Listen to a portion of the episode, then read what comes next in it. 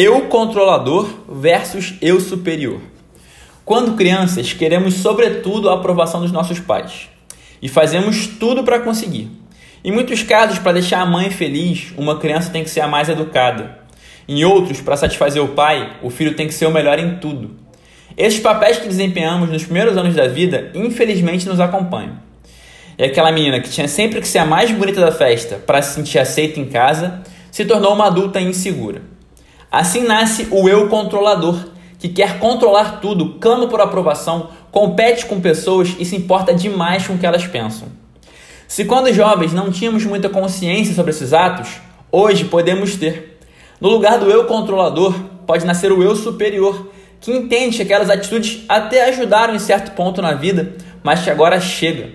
O eu superior entende a diferença entre aprovação e propósito. Atenção agora para a parte mais importante do áudio. Vejo muitas pessoas que confundem até hoje propósito com o que precisam ser para serem aprovadas pelos pais e, consequentemente, pelas pessoas. Esse é um dos maiores erros que você pode cometer no caminho da verdade. O eu superior só aparece quando você entende que o seu propósito é a maior contribuição que você veio a esse mundo entregar e não quem você precisa ser para ser aceito. Mas como eu faço para saber se é propósito mesmo ou só uma tentativa de corresponder às expectativas alheias? A resposta está dentro do seu peito.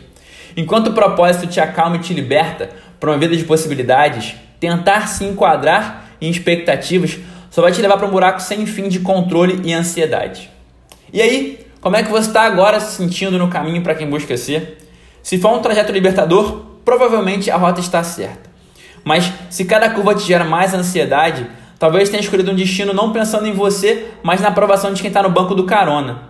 Nunca houve melhor momento na história para retomar as, velhas, as rédeas da vida e transformar a criança insegura que vive dentro de você em um jovem sonhador.